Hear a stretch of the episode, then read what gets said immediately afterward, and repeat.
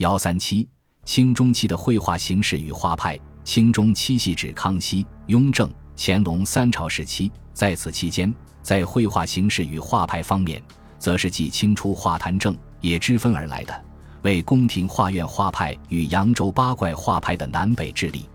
第一，宫廷画院画派及其作品。清代宫廷中正式设立画院，始自雍正年间。清廷在养心殿造办处下设绘画处，用以管理御用画家。郎世宁、丁关鹏、陈梅、金昆、贾全、唐代等供职该处。乾隆初年又设如意馆、画院处两个机构。如意馆在圆明园内，以绘画为主，兼顾制作手工艺品。画家唐代沈园、卢湛、冷梅、金昆、陈梅及西洋传教士画家郎世宁、王志成、艾启蒙等供职此馆。至于乾隆元年开设的画院处，是依皇帝旨意组织艺术创作的职能机构，由员外郎陈梅负其责。供职画家有陈梅、沈玉、张维邦、丁关鹏等人。画院中的人又分为画画人、画样人、画工、画匠等。画画人为画家，分为一、二、三等，待遇有差。他们又称画院供奉。画院供奉候选，受皇帝雇佣，一般无官制。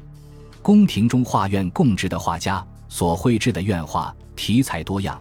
据嘉庆时胡敬所作《国朝院画录》序中称，院画可分为玉容、肖像、颜宴、马骥、林雍、冰溪、万寿、南巡、秋弥、狩猎、大乐、文翰、鉴赏、行乐、园林、水法、人物、佛道、风俗、山水、界画、舟车、玄马、鸟兽、龙、鱼、花卉、草虫等题材画作，有的用卷、轴。册等通行的装潢，有的则用作横批、斗方、连屏等贴落及室内装饰。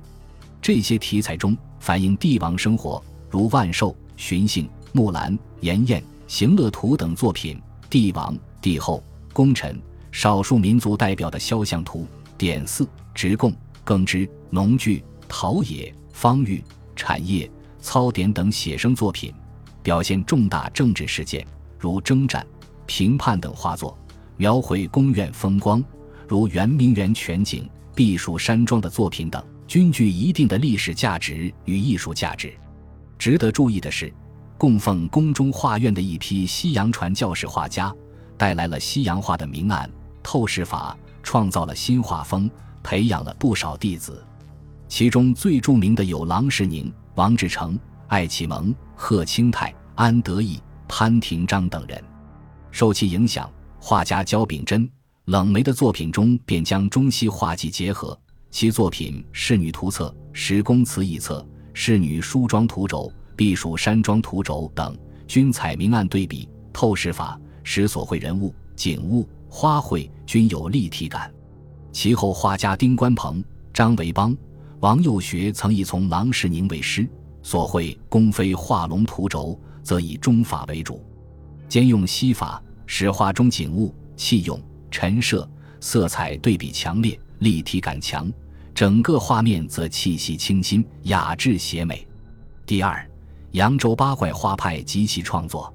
清中期扬州八怪画派，系指以金龙、黄慎、郑燮、李李方英、高翔、汪士慎、罗聘八位画家为首的一批画家，其中尚有华严、高凤翰。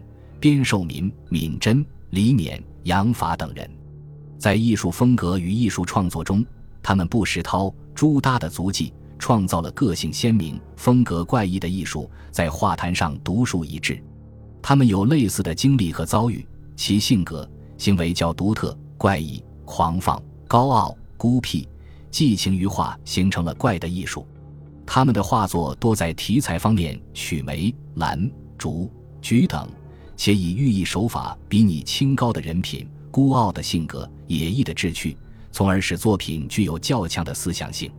扬州八怪画派在绘画艺术创作实践活动中有如下特点：其一，师承野一派，但在艺术上更力求创新，刻意追求艺术个性的体现、艺术风格的形成，重于在画作的艺术语汇的使用与表述上更自成一格。如金龙画眉，以淡墨为干，浓墨写之，画风苍劲古朴，正写写竹，挺拔透逸，尤以墨竹取胜。黄慎画中起儿，纤夫、贫妇、渔夫，取自民间。花鸟画更有大写意之风。李绘制花卉，豪放泼辣。李方英取舍大胆，不专形似，所作梅花受劲硬挺，用笔豪放，以抒其志未酬的孤傲之情。汪士慎作画。挥毫泼墨，所画梅花兰竹，或枝繁蕊密，诗法自然；或清气逸人，雅韵欲流。罗聘画鬼魅以传神，讽喻时政；高翔画山水，运笔简练，画格清寂空灵，独绘山水之神韵。华严画中山水、花鸟、人物，立于形似而又夸张，清新中蕴含一格。闵真笔下所绘人物，百秒生动，呼之欲出。边寿民善画卢燕。鱼眉体丰，栩栩如生。其二，创作视野广阔，题材选取多样。他们既描绘自然物色风光，更关注社会人情冷暖，常在万千气象中寻会自然精气神韵，亦在寻常人物庶民中密化社会真善美情。故其选材以奇特怪新著称。在画人物上，着眼于社会最底层，尤其而娼妓。而非才子佳人，在画社会自然景物上，只画茅舍土屋、野草鲜花，而非高楼亭阁、猛禽巨兽；在画鬼神世界上，只画鬼魅，而非神仙；在画其城上，只画瘦马，而非良驹马匹，便充分地证实了此点。其三，在绘画理论与创作技法上，亦有新创与突破。在理论上，强调艺术家自身的创作灵感的重要性，而非单纯只写、直画、直绘自然与社会。如他们画竹，便将眼中之竹、手中之竹、胸中之竹三者结合，经过艺术加工、提炼、升华，最终使画中之主成为艺术品。在技法上，更将画、印、诗、书有机结合，在画面上巧为布局。成为不可或缺的艺术构建之一，进而成为有机和谐的艺术整体。其次，扬州八怪画派的画家长期生活在现实社会生活之中，接触最多的为中下层民众。通过绘画作品，画家既可抒自身的喜怒哀乐，又可一定程度地反映现实社会的兴衰得失。这就是艺术对现实社会生活的参与度、关注度、导向度大为提高。同时，亦可增强艺术家的社会责任感。